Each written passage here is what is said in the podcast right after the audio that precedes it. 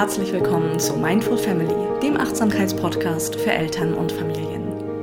Dieser Podcast ist für alle Mindful Parents und für die, die es werden wollen. Hier gibt es regelmäßig taufrisch und handverlesen die besten Inspirationen rund um ein achtsames Elternsein. Mein Name ist Dorte Pflüger.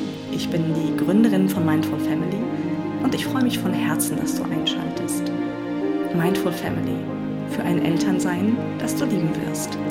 Und deine Kinder auch.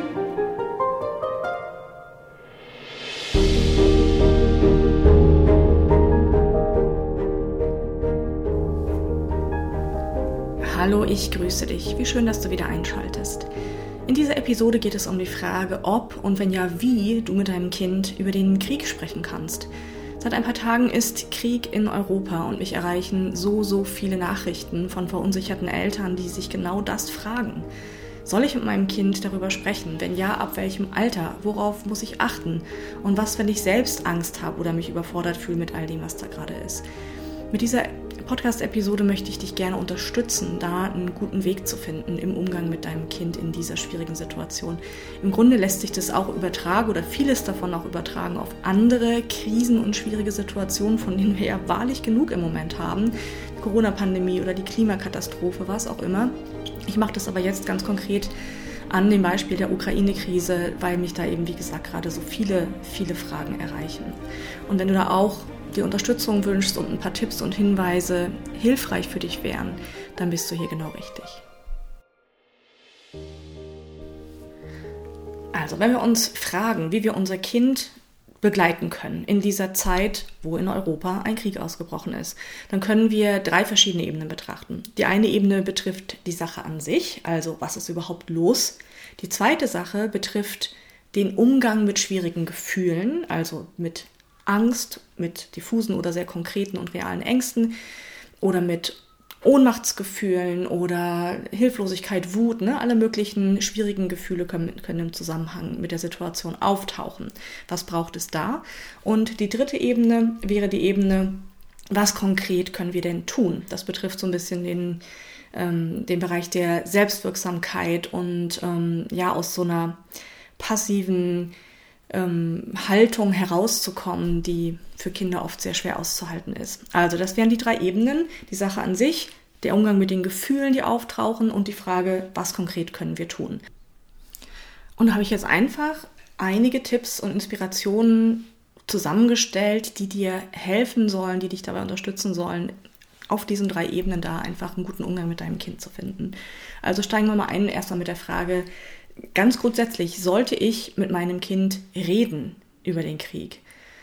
Und als allererstes auf jeden Fall, auf jeden Fall ein großes, dickes, fettes Ja. Kinder spüren alles, Kinder, Kinder kriegen viel mehr mit, als wir oft denken.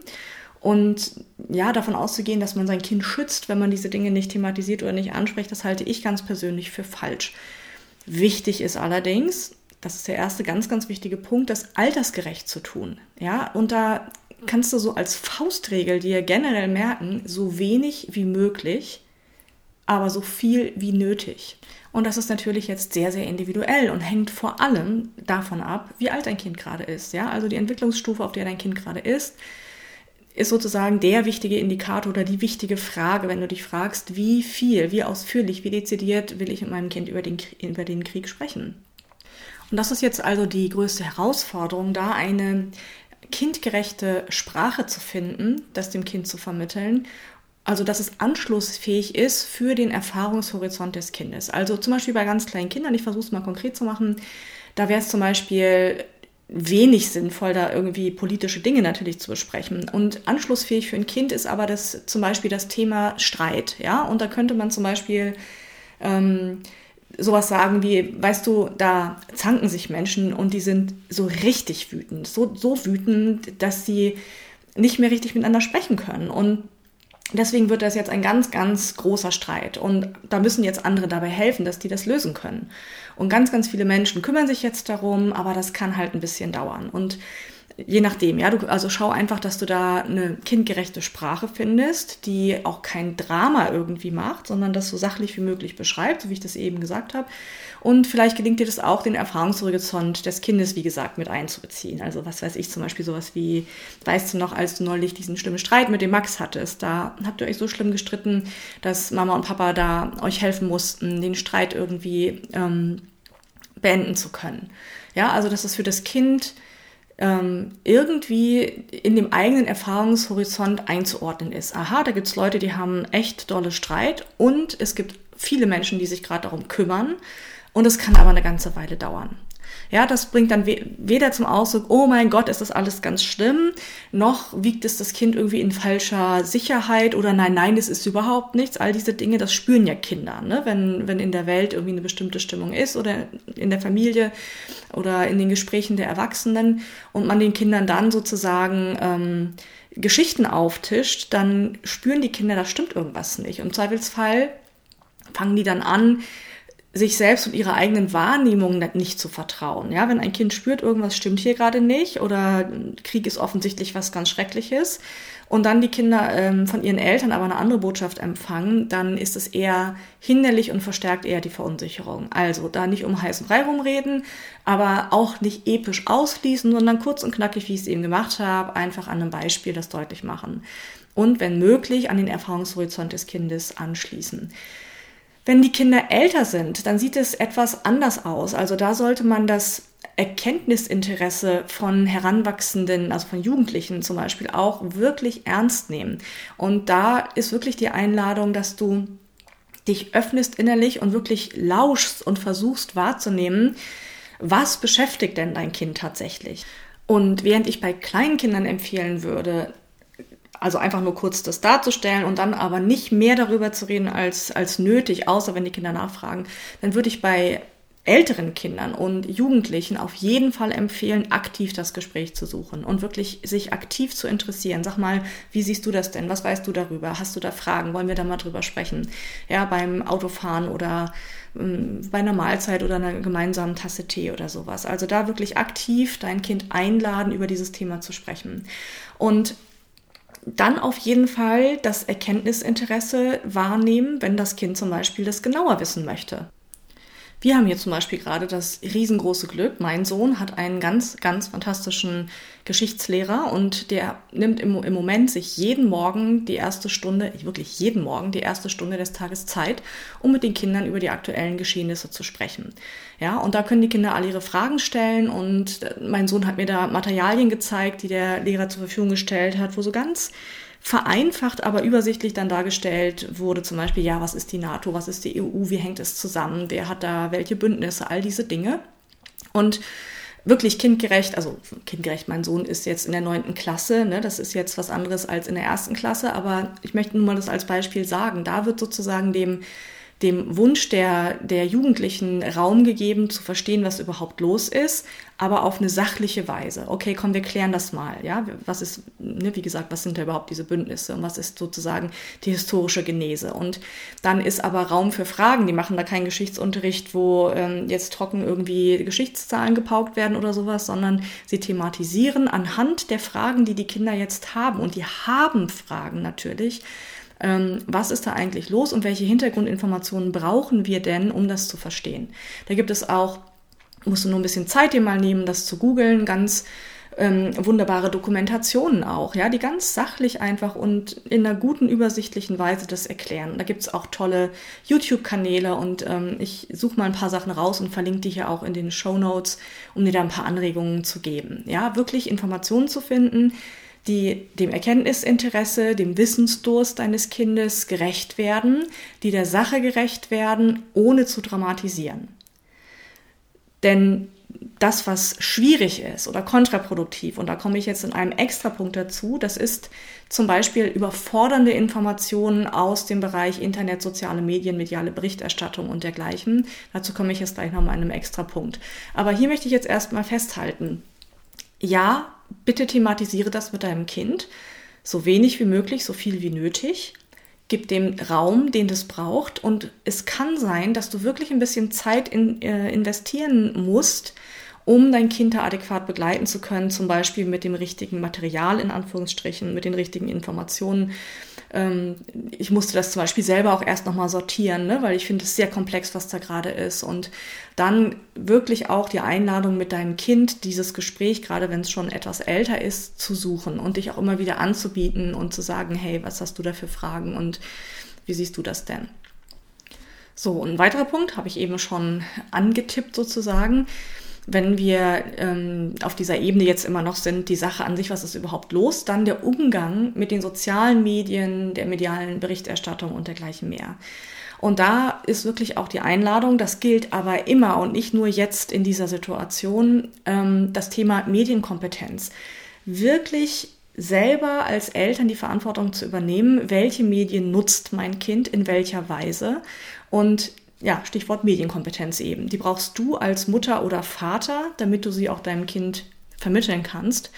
Und ähm, auch hier, da habe ich auch jetzt positive ähm, Erfahrungen aus Marlons Schule. Da gab es ganz wunderbare ähm, Seminare, die die Schule organisiert hat für die Kinder, als das so anfing mit dieser ganzen Smartphone-Nutzung. Ne? So ein bisschen kritisch auf ähm, die Dinge zu schauen, die im Internet kursieren, Thema Fake News, Propaganda, alle diese Sachen das ist jetzt natürlich was, das kann man, wenn du bis, bis hierher dich damit nicht beschäftigt hast, nicht mal eben aus dem Boden stampfen. Ich möchte aber gerne auf jeden Fall dich dafür sensibilisieren, wie wichtig das ist.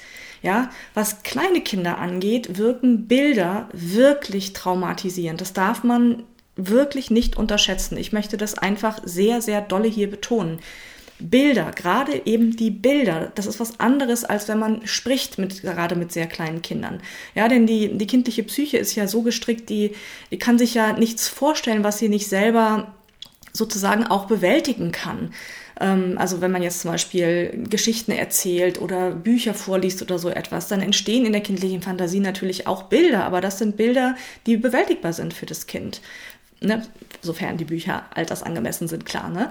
Aber Bilder, die von außen in das Kind reinkommen, die können zutiefst traumatisierend wirken und die Kinder bis in den Schlaf, bis in den tiefsten Schlaf und die Träume hinein begleiten. Also bei kleinen Kindern wirklich schütze dein Kind davor, dass keine schrecklichen Bilder aus dem Fernsehen, aus dem Internet sozusagen vor die Linse deines Kindes kommen. Das ist deine Aufgabe, dein Kind davor zu schützen, soweit du das eben kannst. Ja, ich weiß doch, als mein Sohn anfing, selber auch Straßenbahn zu fahren hier in Hamburg, ähm, da gibt es ähm, in den Straßenbahnen dann ja auch Bildschirme, wo dann Nachrichten geteilt werden. Das war echt ein Thema hier. Ne? Ich habe den wirklich da relativ lange versucht auch zu schützen ähm, was den Medienkonsum angeht. Und dann kamen aber zum Teil diese echt auch überfordernden Bilder, wenn die Kinder noch ähm, relativ sensibel dafür sind. Und je kleiner sie sind, desto sensibler sind sie dafür. Ja, also das dringende Appell, je kleiner deine Kinder sind, schütze sie vor diesen Bildern. Deine Verantwortung.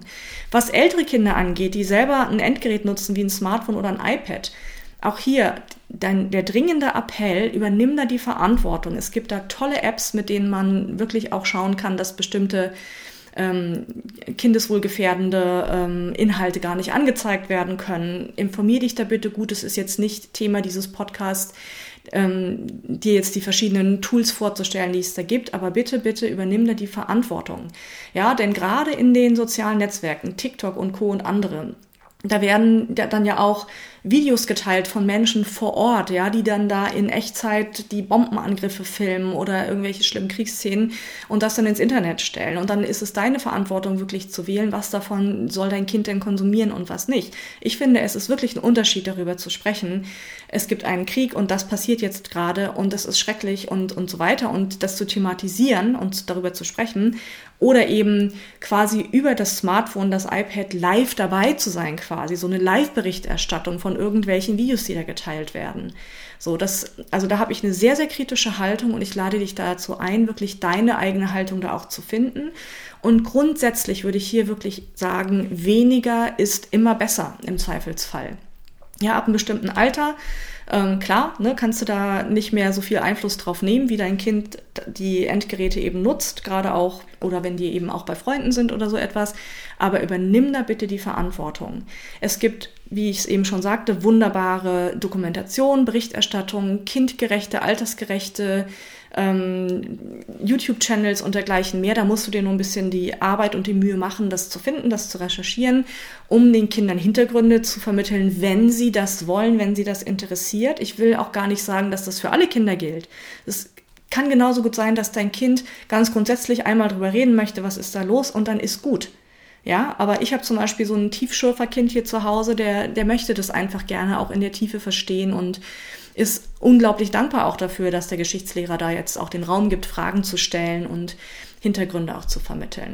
Also auch hier ist es sozusagen elementar wichtig, dass du dich öffnest für dein Kind, wirklich schaust, wie ist es ganz konkret bei deinem Kind, wie tief ist da das Interesse, ja, aber, aber es ist wichtig, dass du hinschaust und hinhörst und Gesprächsangebote machst und nachfragst. Ja, gibt es da Sachen, die du genauer wissen möchtest? Sollen wir uns da mal beschäftigen damit? Ja, sollen wir mal versuchen, die Hintergründe zu verstehen? Und wenn dein Kind sagt, nö, interessiert mich nicht oder es reicht mir, dann aber auch nicht invasiv und zu episch sozusagen dieses Thema immer wieder ansprechen. Und dann ist vielleicht noch ein Gedanke, der wichtig ist oder vielleicht auch hilfreich ist äh, für dich, für die Kommunikation mit deinem Kind, ähm, wirklich bei den bei den Tatsachen zu bleiben, sage ich jetzt mal. Also so oder nee anders, so nüchtern wie möglich über diese Dinge zu sprechen, also ohne zu dramatisieren und vor allem nicht zu spekulieren. Ja, also lass dich bitte auf keinen Fall dazu hinreißen, mit deinem Kind gemeinsam darüber zu spekulieren, was jetzt alles für Horrorszenarien entstehen könnten. Bitte das nicht. Also das kannst du mit deinem Partner machen oder mit Freunden. Diese Frage, wie geht es wohl weiter und was ist der Worst Case, all das, das hat in der Kommunikation mit deinem Kind bitte nichts verloren. Ja, also nüchtern und sachlich darüber sprechen, was jetzt gerade ist. Die Ängste, also die schwierigen Gefühle, all das äh, ernst nehmen, da kommen wir ja gleich zu. Das ist ein anderer Punkt, aber jetzt sind wir ja noch auf der Ebene, wie sprechen wir über die Sache an sich. Und je kleiner die Kinder sind, umso wichtiger ist es, die Situation möglichst als gesichert und geschützt darzustellen, so wie ich das von in dem Beispiel versucht habe, irgendwie deutlich zu machen. Ja, da gibt es Menschen, die sich streiten und es gibt Menschen, die versuchen, das gerade zu lösen und es wird eine Weile dauern. So, da ist kein Drama drin. Ne? Da ist eine ehrliche Auskunft, dass es Konflikte gibt und dass es eine, eine, ganze Weile dauern wird. Aber bitte nicht dramatisieren, Horrorszenarien entwickeln oder mit dem Kind gemeinsam spekulieren, was passiert. Wenn ein Kind mit solchen Fragen kommt, weil es es irgendwo aufgeschnappt hat, ähm, ja, der und der hat gesagt, es gibt jetzt den dritten Weltkrieg, dann lass dich da nicht in, dazu hinreißen, darum zu spekulieren, weder in der Richtung, dass du Dinge versprichst, die du nicht versprechen kannst. Ja, also nein, auf keinen Fall wird das irgendwie eskalieren oder einen dritten Weltkrieg geben, wenn du das gar nicht wissen kannst. Aber eben auch nicht dramatisieren und spekulieren und sagen, oh mein Gott, ja, das eskaliert gerade total und wird bestimmt ganz schlimm. Und das kann man auch einfach so zum Ausdruck bringen und so verbalisieren und kann auch sagen, weißt du, ich finde es nicht angemessen, darüber jetzt zu spekulieren, ja, oder Horrorszenarien zu entwerfen. Es ist gerade eine konflikthafte oder eine bedrohliche Situation und es gibt viele, viele Menschen, die alles geben, um das Bestmögliche jetzt da äh, für die ganze Welt zu erwirken und ja, möglich zu machen, dass es eine friedliche Lösung gibt. Also das wäre zum Beispiel so ein Statement, ne, wo man weder dem Kind vorgaukelt, dass morgen alles gut ist, noch irgendwie mit dem Kind gemeinsam rumspekuliert und damit sozusagen diffuse Ängste ja auch nährt. So, jetzt möchte ich gern zur zweiten Ebene kommen, nämlich zum Umgang mit schwierigen Gefühlen.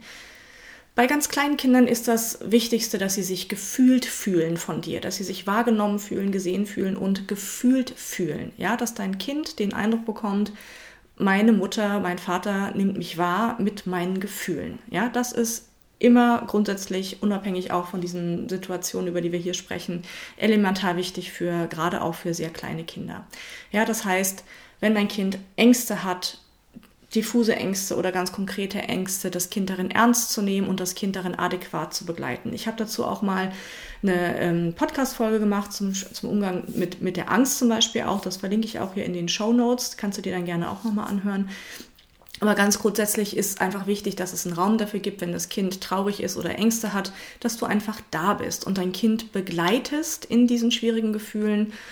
Im Idealfall aus einer eigenen stabilen Haltung heraus. Ja, das ist das ist immer so eine Sache, was echt tricky ist, auch verständlich zu machen.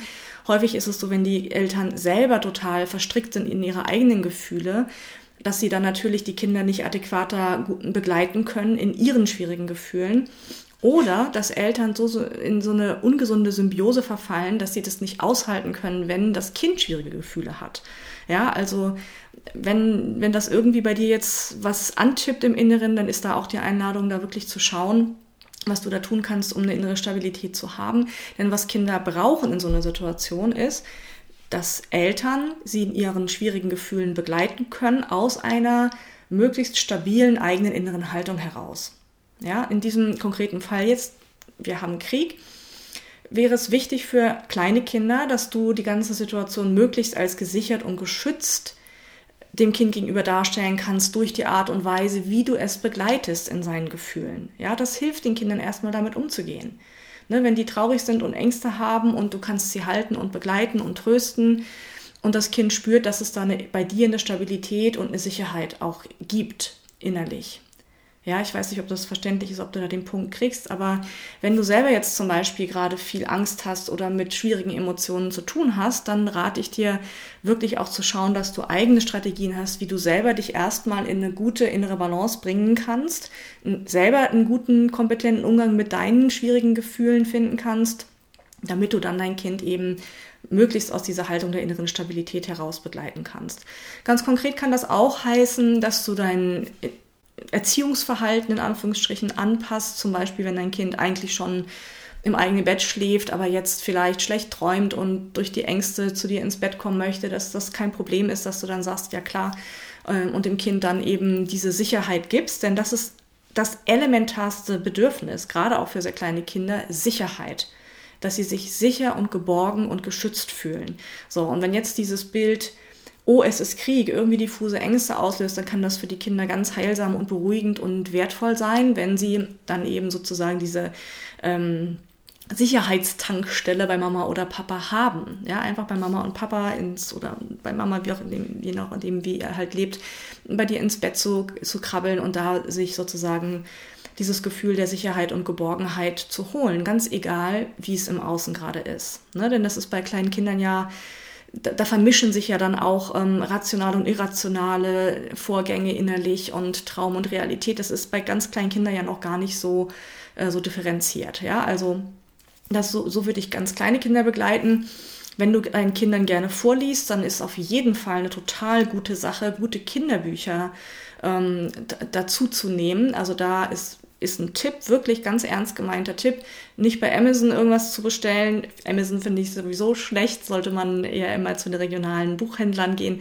Aber konkret dich beraten lassen. Geh in eine gute Buchhandlung und lass dich beraten und sag, ich möchte gerne mein Kind begleiten, es hat gerade Ängste oder kann es auch konkret sagen, wir haben ja nun gerade Krieg und ähm, können Sie mir ein Buch empfehlen, was ähm, den Umgang mit schwierigen Gefühlen unterstützt. Es gibt wunderbare Kinderbücher für jede Altersstufe. Lass dich da beraten und dann nimm dir abends einen Moment Zeit, um mit deinem Kind solche Bücher zu lesen. Und das ist vielleicht auch dann ein schöner Gesprächsanlass, um in der Weise, wie ich es vorher hier in der Podcast-Episode beschrieben habe, auch mit deinem Kind darüber zu sprechen. Und wenn dein Kind mit Fragen dann irgendwie kommt, ja, da einfach Antworten zu haben und deinem Kind ja, in dieser Weise Sicherheit und Schutz und Geborgenheit zu geben.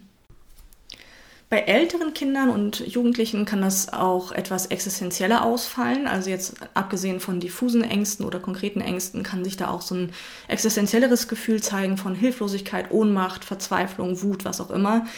Ähm, also die Pubertät ist ohnehin ja ein Alter, auch ohne Krieg und Pandemie und Klimathemen und so weiter in der die Menschen, die heranwachsenden Menschen auch dazu neigen, Dinge in Frage zu stellen. Und wir alle kennen auch diese Momente von ähm, jugendlicher Verzweiflung und der Frage, was hat das alles für einen Sinn und so. Und die Kinder und Jugendlichen, die in dieser Zeit gerade ihre Pubertät erleben, haben es echt nicht leicht.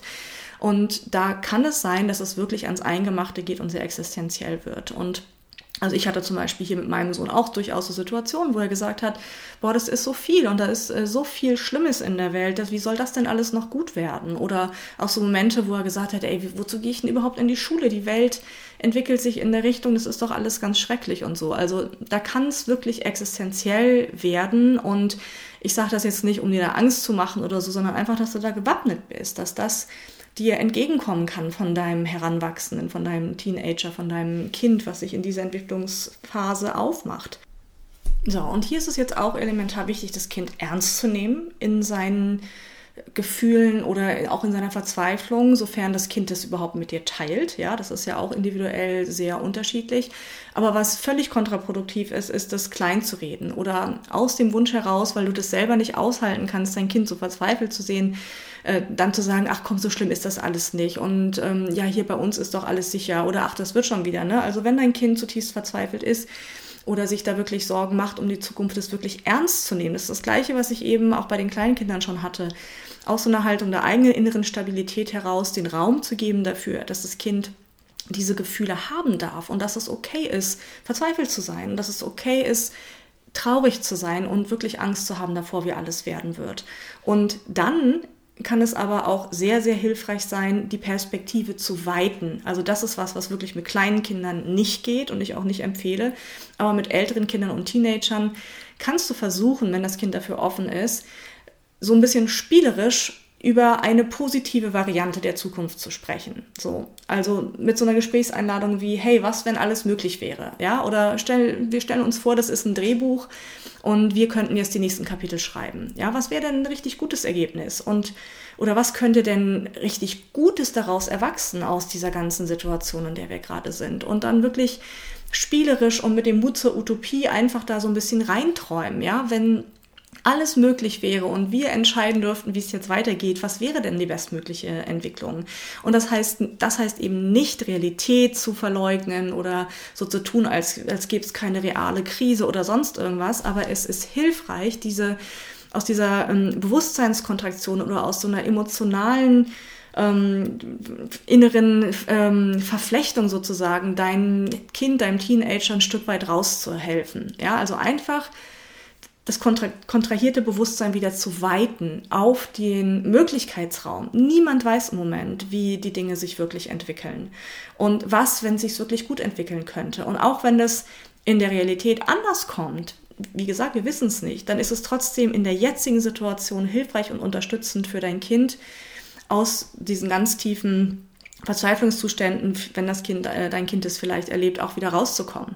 Und außerdem kann das auch Spaß machen, ne? bei so einem erwachenden, urteilenden Geist. Jetzt, also wie gesagt, mein Sohn ist in der neunten Klasse, wir haben solche Gespräche geführt. Das kann richtig Freude machen, ja, da einfach äh, ins Gespräch zu kommen. So, wovon träumt dein Kind? Was, was fände es richtig gut? Welche Ideen hat es, wie, wohin die Welt sich entwickeln darf? Und dann entwickelt, also dann entsteht nämlich ein Möglichkeitsraum, der sozusagen ja einfach wieder den Blick weitet auf das, was Positives sich entwickeln könnte. Wenn dein Kind nicht so richtig Bock drauf hat, mit dir über diese Dinge zu sprechen, ich weiß, es ist sehr, sehr unterschiedlich. Und wenn du jetzt vielleicht einen Teenager zu Hause sitzen hast oder ein Kind, ähm, was da sehr verschlossen ist oder ja dir sprichwörtlich da die Tür vor der Nase zumacht, dann sei bitte nicht traurig und mach dich da auch nicht schlechter für, jetzt, dass du irgendwelche Gedanken hast von, warum ist mein Kind nicht so, was mache ich falsch. Kinder sind da einfach sehr, sehr, sehr unterschiedlich. Und dann respektier das einfach. Dann ist es wichtig, dass du deinem Kind immer und immer wieder Gesprächsbereitschaft signalisierst, aber auch ohne Ansichten darauf zu haben oder Bewertungen zu haben, wenn dein Kind diese Gesprächsangebote nicht annimmt. Ja, also das wäre auch fatal, wenn das Kind das Gefühl hat, du bist dann beleidigt oder so. Immer wieder anbieten und aber ähm, völlig fein damit sein und es respektieren, wenn das Kind deine Gesprächsangebote nicht annehmen möchte. Und ich hatte ja eben bei den kleineren Kindern gesagt, dein Erziehungsverhalten vielleicht anpassen, mit dem das Kind darf bei dem Bett schlafen oder so etwas. Das kann bei älteren Kindern bedeuten, also mal ganz konkret, dein Kind möchte mit dir nicht so gern drüber sprechen und hat aber eine beste Freundin oder einen besten Freund äh, mit dem es äh, gerne sich austauscht oder so etwas, ja. Und dann kannst du vielleicht, wenn normalerweise dein Kind eigentlich um eine bestimmte Zeit ins Bett gehen sollte, zum Beispiel erlauben, dass es dann nochmal telefoniert, um sich auszutauschen, ja, mit seinen Freunden darüber. Aber das musst du wirklich so ein bisschen abspüren, ob das dann unterstützend ist, ne? wenn du merkst, das ist wirklich ein Support, den dein Kind haben kann, wenn sie es mit Freunden nochmal austauschen kann abends ähm, dann ist es hilfreich. Wenn du das Gefühl hast, die reden sich dann nur gemeinsam in Rage und stürzen eher in das Drama ab, dann ist das natürlich kontraproduktiv.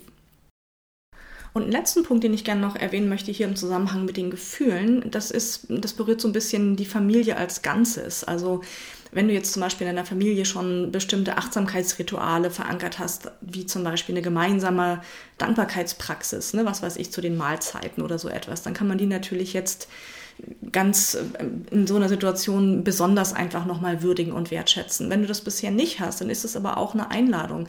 Ähm, als Familie, ganz egal in welche Konstellation du lebst, Dankbarkeit zu kultivieren, also für das, was wir haben, was gut ist in unserem Leben. Im Zweifelsfall auch in dieser Situation, dass wir dankbar dafür sind, dass wir sicher sind hier im, im, im Moment, wo wir leben. Ja?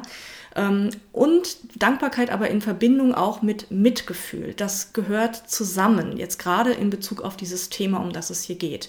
Ja, wir können gleichzeitig Mitgefühl haben mit den Menschen, die jetzt in der Ukraine gerade im Krieg sind und angegriffen werden, mit all dem Leid, was da ist, mit äh, ja, Menschen, die ihre Heimat verlassen müssen und gleichzeitig Dankbarkeit kultivieren dafür, dass wir gerade sicher sind oder für das, was in unserem Leben gut ist.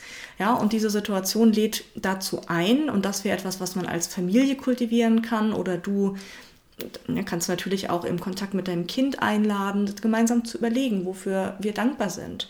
Ja, und auch dieses Mitgefühl zu kultivieren. Und wie, wie konkret wir jetzt zum Beispiel dem Ausdruck verleihen können, Mitgefühl zu kultivieren, da komme ich jetzt gleich nochmal dazu, in dieser dritten und letzten Ebene, wie wir ins Handeln kommen. Aber das war mir jetzt im, in diesem Themenkomplex mit Gefühlen Umgang zu finden, noch wichtig, das zu sagen, dass Dankbarkeit und Mitgefühl zwei Facetten sind, die wir in so einer Situation besonders kultivieren dürfen. So, und dann jetzt zu dieser dritten Ebene, die ich ja eingangs beschrieben hatte, und das betrifft jetzt die Frage, welcher Beitrag können wir sein, welchen Beitrag können wir leisten wie können wir jetzt ins Handeln kommen. Und das berührt so ein bisschen die Ebene der Selbstwirksamkeit. Ne? Also gerade jetzt, ähm, wir hatten über Ohnmacht gesprochen, Hilflosigkeit, Wut, all diese Dinge. Und da ist es sehr, sehr hilfreich und wichtig, dass du dein Kind dabei unterstützt, in dieses Gefühl von Selbstwirksamkeit zu kommen. Und auch da gilt natürlich wieder, du kannst dein Kind dann nur begleiten, wenn du das auch in dir selber kultivieren kannst. Ja, also da ist dann zuerst mal die Einladung zu schauen, wie kannst du selber da in die Selbstwirksamkeit kommen. Wir neigen ja oft dazu zu sagen, ähm, ach Gott, das ist, das ist weit weg und was kann ich denn schon tun und das entscheiden jetzt die Politiker und ich bin da so hilflos. Und ja, da ist eine Wahrheit drin. Es gibt Dinge, auf die wir keinen Einfluss haben. Und diese dritte Ebene berührt aber die Frage, wo haben wir denn einen Einfluss und wo können wir denn einen positiven Unterschied machen? Und da möchte ich jetzt gerne einfach dir ein paar, paar kleine Anregungen geben für diesen konkreten Fall jetzt. Also bei ganz kleinen Kindern ist es zum Beispiel so, die sind ja sowieso total im Mitgefühl verankert. Ne? Kleine Kinder fangen ja an zu weinen, wenn der Teddy sich wehtut oder so. Ne? Also weißt, was ich meine. Das heißt, Kinder sind da ganz, ganz offen dafür. Eine ganz, ganz offene seelische Fläche kommt dir da entgegen.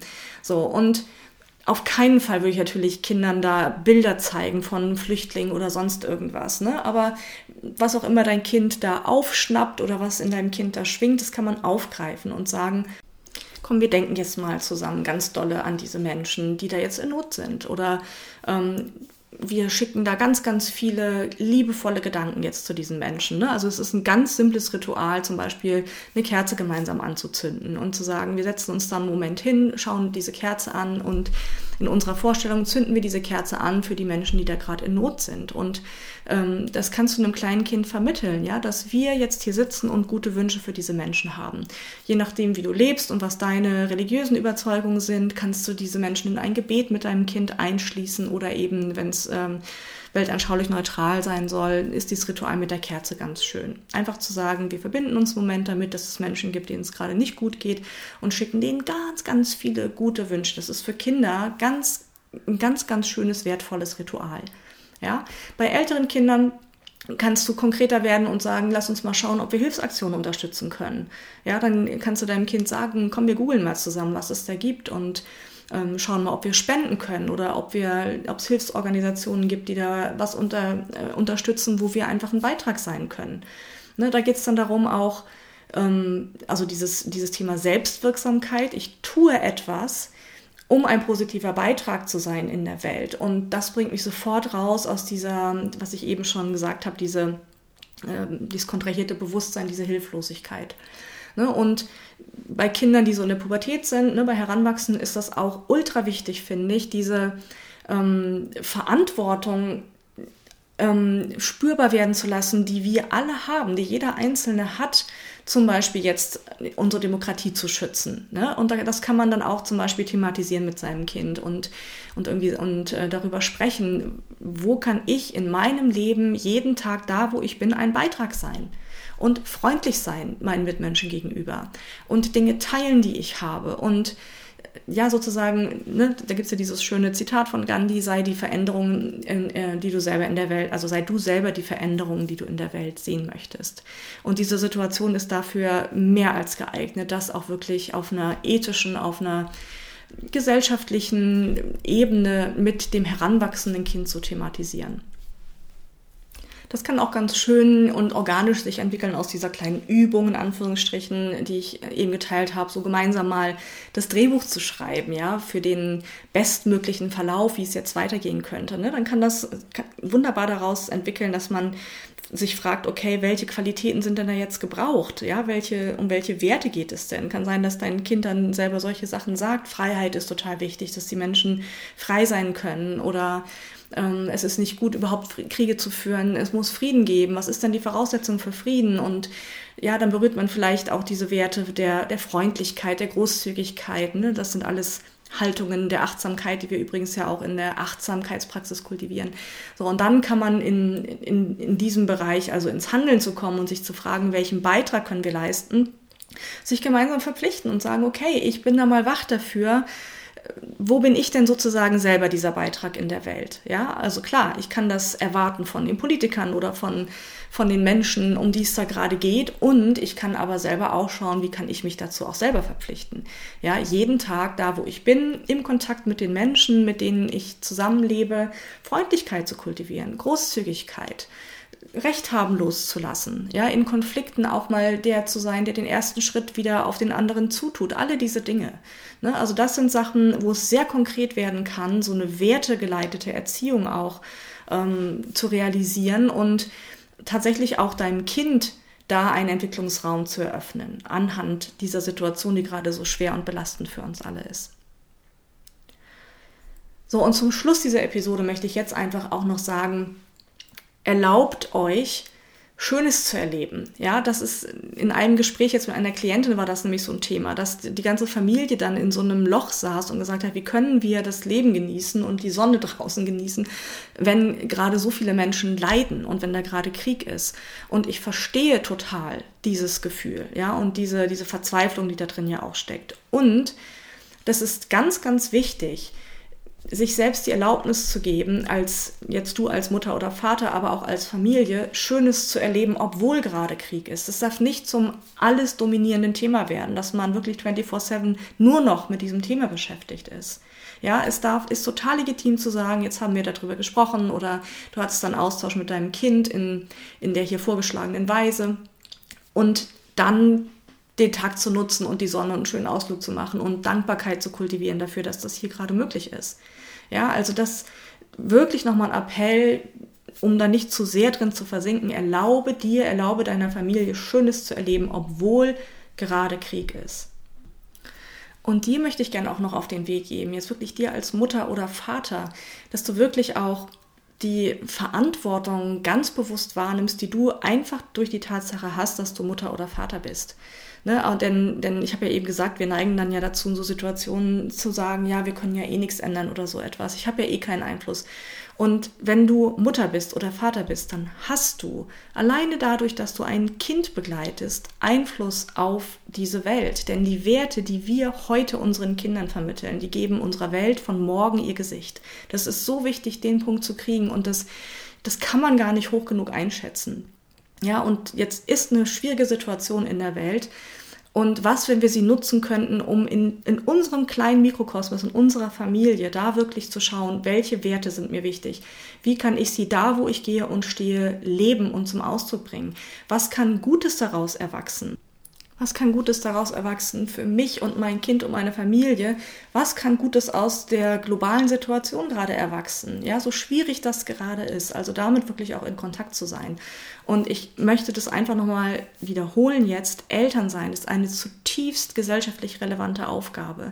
Und du machst damit einen echten Unterschied. Und wenn du jetzt beim Hören dieser Episode vielleicht manchmal gedacht hast, so, das leuchtet mir alles ein und ich weiß gar nicht, ob ich mein Kind in dieser Weise begleiten kann, dann ist auch da wirklich die Einladung, dass du schaust, wie willst du denn dein Elternsein gestalten? Wie kannst du eine authentische Elternidentität entwickeln und diese inneren Ressourcen in dir zur Entfaltung bringen, die es braucht, um dein Kind in so einer Situation und auch generell durchs Leben adäquat begleiten zu können? Und wenn du da Anregungen dir wünschst und wenn dich da vielleicht auch dieser Weg des achtsamen Elternseins interessiert, Mindful Parenting, dann ist da auch die Einladung auf meine Homepage zu schauen. Ne? das ist ja das, was ich auch lehre und unterrichte. Ich verlinke auch das hier in den Show Notes. Und dann kannst du dir mal schauen, was du da für dich davon mitnehmen kannst. Ich hoffe jetzt jedenfalls, dass du ein paar Impulse und Inspirationen aus dieser Podcast-Episode für dich und deine Familie mitnehmen kannst, für den Umgang mit der schwierigen Situation, in der die Welt gerade steckt und für deinen ganz konkreten Umgang mit deinem Kind in dieser Situation. Wenn dir die Episode gefallen hat, dann freue ich mich über positive Bewertungen oder wenn du den Podcast auch gerne abonnierst. Und dann freue ich mich, wenn du beim nächsten Mal wieder einschaltest.